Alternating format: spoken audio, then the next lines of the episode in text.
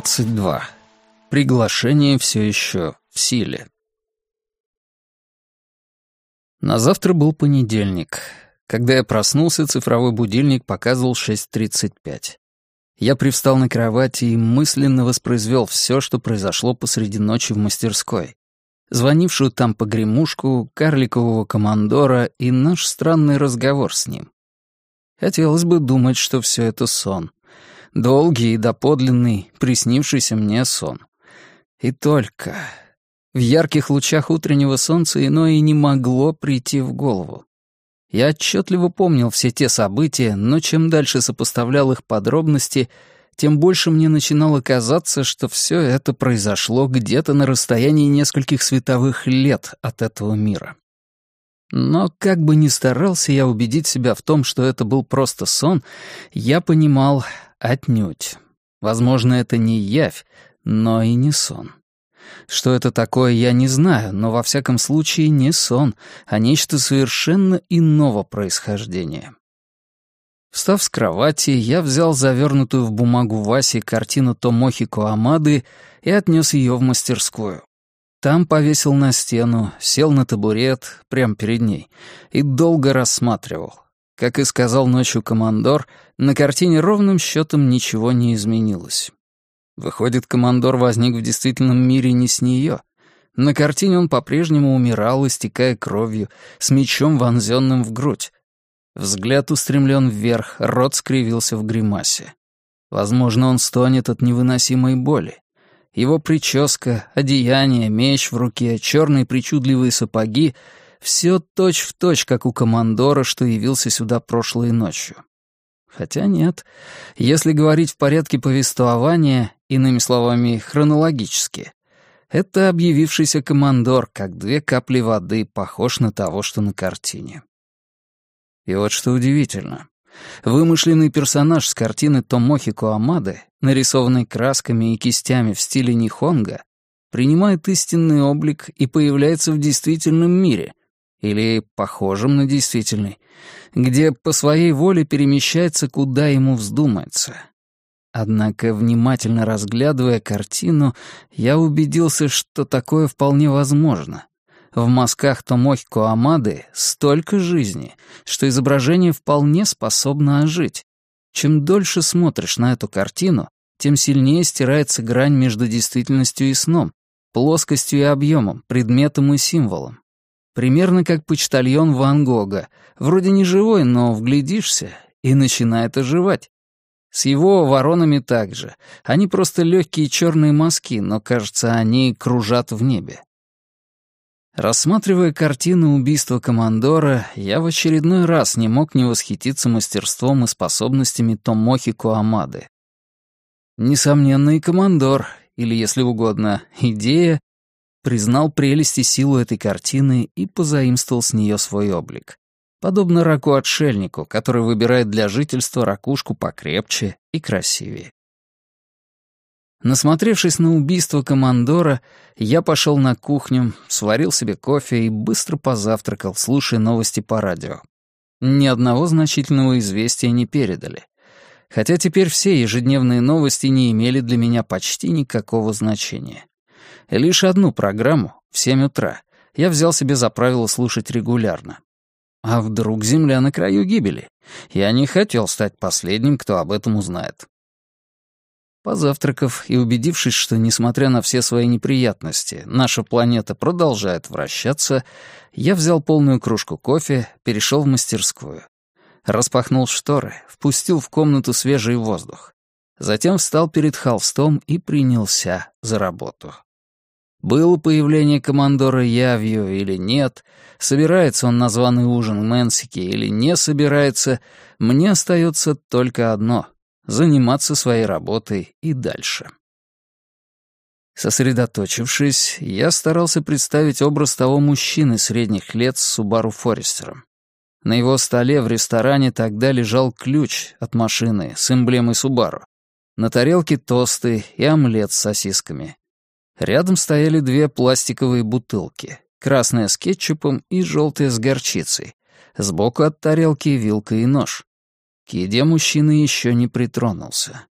Все вокруг заливали лучи утреннего солнца. Когда я проходил мимо, мужчина поднял голову и окинул меня пристальным взглядом. Он как будто говорил «Я точно знаю, где и что ты делал». Казалось, я припоминал тот тяжелый холодный отблеск, задержавшийся в его глазах. Где-то я его уже видел, но где и когда припомнить я не мог. Я старался отобразить на картине его фигуру и это бессловесное обращение. Прежде всего подтер хлебной коркой вместо ластика одну за другой лишние линии вчерашнего эскиза углем. Почистив все, что удалось, поверх оставшихся черных линий я заново наложил черные штрихи, где было нужно. На эту работу ушло часа полтора. В результате на холсте предстал тот мужчина с белым Субару Форестером. Правда, пока что в облике, если можно так выразиться, мумии. Вся плоть отсечена, кожа сухая, как на куске вяленой говядины, а сам он словно ужался и стал на размер меньше. В грубых линиях угля это было особенно заметно. Хотя, конечно, пока что это лишь контур. Вся картина в голове постепенно вырисовывалась. «Ну, разве не прекрасные они?» — произнес командор. Я резко развернулся. Он сидел на книжной полке у окна и смотрел на меня. Лучи утреннего солнца со спины четко очерчивали его силуэт. По-прежнему в своем белом одеянии и с мечом, длинным для его крошечного тела. «Это не сон». «Разумеется, нет», — подумал я. «Мы вовсе никакие не сны», «Разумеется», — сказал командор, вновь прочтя мои мысли. «Даже не так. Мы скорее бытия, близкие к иллюзиям». Я молчал и просто разглядывал силуэт командора с высоты своего табурета. «Полагаем, вчера мы говорили, что воплощения в светлые времена нас истощают», — произнес командор. Однако нам непременно хотелось неспешно понаблюдать, как судари наши рисуют картинки. И вот мы самовольно и пристально наблюдали, как вы работали. Мы вас не обидели?» Отвечать на это было бессмысленно. Обиделся я или нет, скажите на милость, чем живой человек может вразумить идею? Командор, не дожидаясь моего ответа, или же приняв за ответ мои мысли, продолжал. «Как хорошо у вас они нарисованы. Тут даже постепенно проявляются их сущности». «Вы знаете этого человека?» — удивленно спросил я. «Конечно», — ответил командор. «Разумеется, мы их знаем». «А не могли бы вы о нем немного рассказать? Что он за человек, чем занимается, где он теперь?» «Поди ж ты», — произнес командор, склонив голову на бок и нахмурившись. Когда он так хмурился, напоминал чертенка или Эдварда Г. Робинсона из старых гангстерских саг. Кто знает, может, командор позаимствовал свою гримасу у него? Такое было бы вполне возможно. «В мирах случаются такие вещи, о которых вам, судари наши, лучше не знать», — сказал командор, не снимая с лица маску Эдварда Г. Робинсона. Я тогда еще подумал, Примерно то же самое недавно мне говорил Масахико. Бывают такие вещи, о которых по возможности лучше не знать. «То есть то, что мне лучше не знать, вы мне не скажете, верно?» — спросил я. «Почему?» «Да потому что вы, судари наши, на самих делах это уже знаете даже без наших рассказов». Я молчал. Вот, скажем, вы, судари наши, рисуя картинки, собираетесь субъективно воспроизвести на них то, что сами прекрасно знаете. Возьмите телониусов-монков. Они придумали свои непостижимые и таинственные аккорды не суть разумами или логиками. Они их просто прозрели и вынули их обеими руками из потайных уголков своих сознаний. Важно не суть создавать что-либо из ничего, вам, сударям, следует скорее обнаружить те верные вещи во всех, какие уже суть». «Он знает о Телониусе Монки, значит». «Да, и об Эдвардах, как их там, и о прочих», — подтвердил командор. Он продолжал читать мои мысли. «Но сие ладно», — продолжал он, как бы меняя тему разговора. Да, вот что еще. Из чувств вежливостей, на всякий случай, здесь и сейчас нужно не забыть упомянуть о ваших прекрасных подругах, судари наши. Хм, ну, тех, замужних, что ездят на красных мини. То, чем вы, судари наши, здесь занимаетесь, простите, мы видим все без исключений. Что вы, скинув одежды, вытворяете в постелях? Я, ничего не отвечая, смотрел командору в лицо. То, что мы вытворяем в постели, говоря ее словами, то, что она стесняется сказать вслух. «Однако, если сможете, пожалуйста, не берите близко к сердцам. Мы понимаем, что это скверно, но идеи, они, как бы там ни было, видят все и не могут выбирать, на что им по нравам смотреть. Однако и вправду беспокоиться нечего. Для нас что сексы, что утренние гимнастики, что труп чистить, все едины. Мы смотрим, но нам это не суть интересно. Просто смотрим, и все. Выходит, в мире идей понятия приватности не существует? «Разумеется», — ответил командор скорее с гордостью. «Разумеется, ничего подобного у нас не суть нисколько. Поэтому, судари наши, не будете переживать, и все пройдет благополучно. Ну как, сможете не брать в головы?» Я опять нерешительно замялся. Неужели можно думать о сексе, зная, что за тобой наблюдают от начала и до самого конца? Возникнет ли тогда вообще какое-то влечение? «Можно один вопрос?» — сказал я. «Если сможем на них ответить». «Завтра, во вторник, я приглашен на ужин к господину Мэнсике. Вы тоже туда приглашены.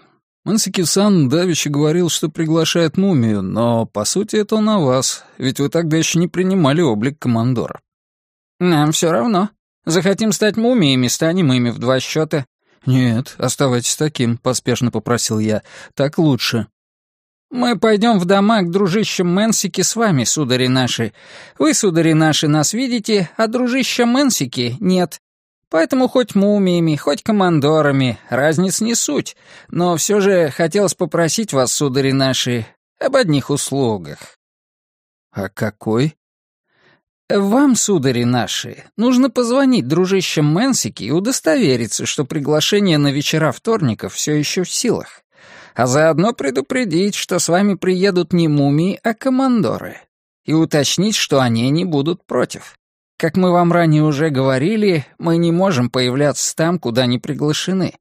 Так или иначе, но нас должны пригласить, сказать «пожалуйста, приходите».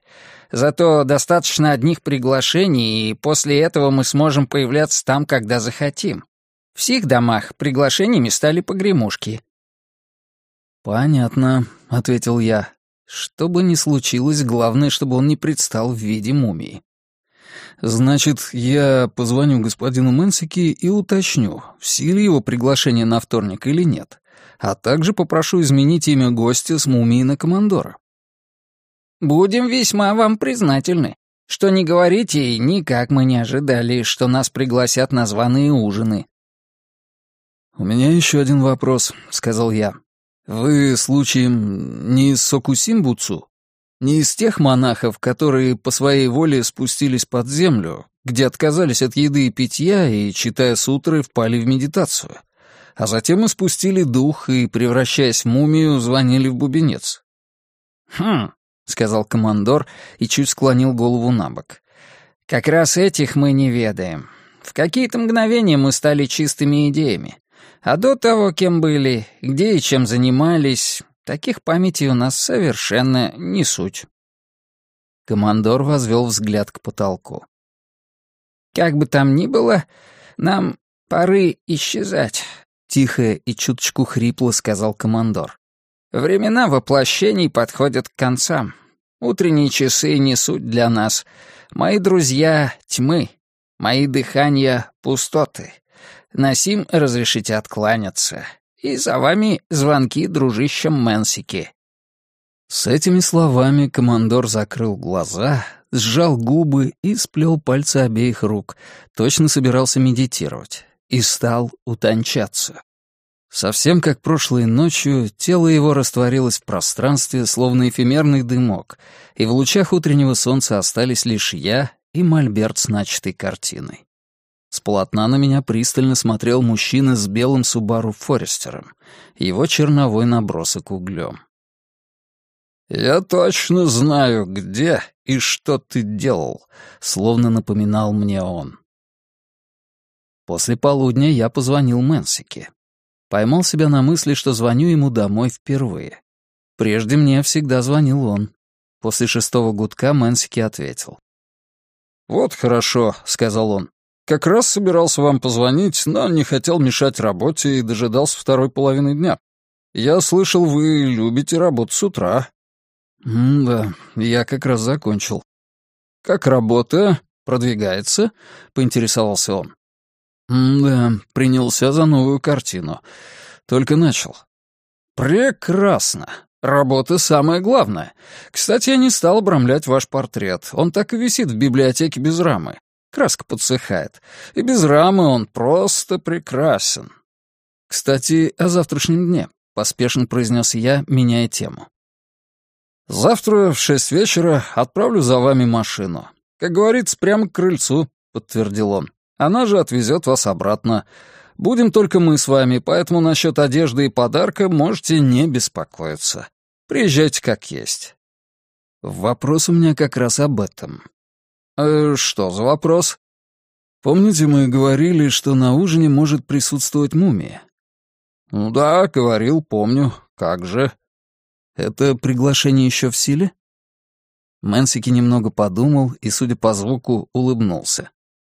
«Конечно. От своих слов я не отказываюсь. Приглашение полностью в силе».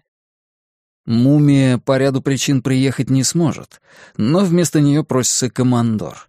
Вы не против, если вашим приглашением воспользуется он? «Разумеется», — не колеблясь ответил Мэнсики. «Как Дон Жуан приглашал на ужин статую, так и я с радостью и почтением приглашаю в мою скромную обитель командора. Вот только, в отличие от оперного Дона Жуана, я не сделал ничего плохого, чтобы оказаться потом в аду. Точнее, у меня нет таких намерений. Ведь нас после ужина не потащат прямо в ад, я надеюсь. «И я на это надеюсь», — ответил я, но, признаться, вовсе не был в этом уверен. Ведь я понятия не имел, что может случиться дальше. «Это радует, а то я пока не готов там очутиться», — весело произнес Мэнсики. Оно и понятно. Все это еще воспринималось им как остроумная шутка. «Позвольте лишь уточнить. Оперный командор, будучи мертвым, пищу этого мира вкушать не мог. А как тот командор? Сервировать на него? Или он тоже нашего не ест?» «Готовить на него не нужно. Он э, совершенно не ест и не пьет. Неплохо только, если вы подготовите для него одно место. Он что, в высшей степени призрачное существо? Думаю, да. Мне казалось, у идеи и духа несколько разное происхождение, но затягивать разговор я не хотел и потому пускаться в объяснение не стал. Мэнсики произнес. «Хорошо, непременно обеспечим командора местом пригласит на ужин в мою скромную обитель известного командора для меня нежданная радость и большая честь. Только жаль, что он не сможет ничего отведать, ведь я подготовил превосходные вина. Я поблагодарил Мэнсики. «Ну что ж, тогда до завтра», — сказал тот и повесил трубку. В ту ночь погремушка не звенела. Вероятно, командор устал, воплотившись в дневное время, и к тому же ответив больше, чем на два вопроса. Или же посчитал, что хватит вызывать меня в мастерскую. Как бы то ни было, я глубоко спал до утра и снов никаких не видел. И на следующее утро, пока я работал в мастерской, командор тоже не объявлялся, благодаря чему я смог на два часа сосредоточиться на холсте, забыв обо всем и ни о чем не думая. В тот день я первым делом нанес краску поверх эскиза так, что штрихов стало не видно. Примерно так же мы намазываем бутерброд толстым слоем масла. Прежде всего я использовал глубокий красный, резкий причудливый зеленый и черный со свинцовым оттенком. На то, чтобы подготовить верные цвета, ушло немало времени. Пока я этим занимался, поставил пластинку Дона Жуана Моцарта. Под музыку мне все время казалось, что за спиной вот-вот появится командор, но он так и не возник. В тот день с утра командор все так же хранил глубокое молчание, подобно филину на чердаке. Но меня это особо не беспокоило. С чего бы живому человеку беспокоиться об идее? У идеи идейные методы, а у меня моя жизнь. Я сосредоточился на завершении портрета человека с белым Субару Форестером и образ его ни на минуту не выходил у меня из головы. Был я в тот момент в мастерской или нет, стоял перед холстом или его не видел. По радио передавали прогноз погоды в регионах Канто и Такай. Вечером ожидался сильный дождь. Западнее нас погода уже начинала неотвратимо портиться. На юге Кюсю из-за ливней реки вышли из берегов, и всех людей, живущих в поймах, эвакуировали. Жителей горных районов известили об угрозе оползней. «Званый ужин в ливень», — подумал я. Затем я вспомнил о темном склепе среди зарослей, о той причудливой каменной комнате, куда свет проник, стоило нам с Мэнсики сдвинуть груду тяжелых камней. Я представил, как сижу в кромешной темноте на дне этого склепа и слушаю удары капель дождя по деревянной крышке. Я заперт в нем, и у меня нет ни малейшей возможности выбраться наружу. Лестницу унесли, над головой плотно захлопнулась тяжелая крышка. И все люди мира напрочь забыли, что я остался внутри. Или же посчитали, что я давным-давно умер. А нет, я еще жив.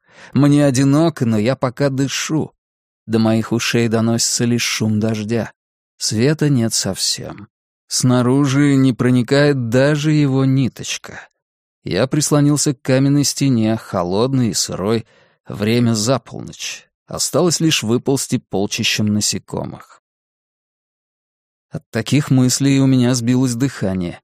Я вышел на террасу и, опершись на перила, неспешно вдохнул через нос свежий воздух и также неспешно выдохнул через рот. Как обычно, считая количество раз, я методично повторял вдохи и выдохи. Вскоре я уже дышал, как ни в чем не бывало. Сумеречное небо заволокли тяжелые свинцовые тучи, приближалась гроза. Казалось, белый особняк Мэнсики на той стороне лощины будто бы слегка парит над землей. Вечером мне предстоит там ужинать, подумал я. Мэнсики, я и тот известный командор сядем за один стол. «Мы говорим о настоящих кровях», — шепнул мне на ухо командор.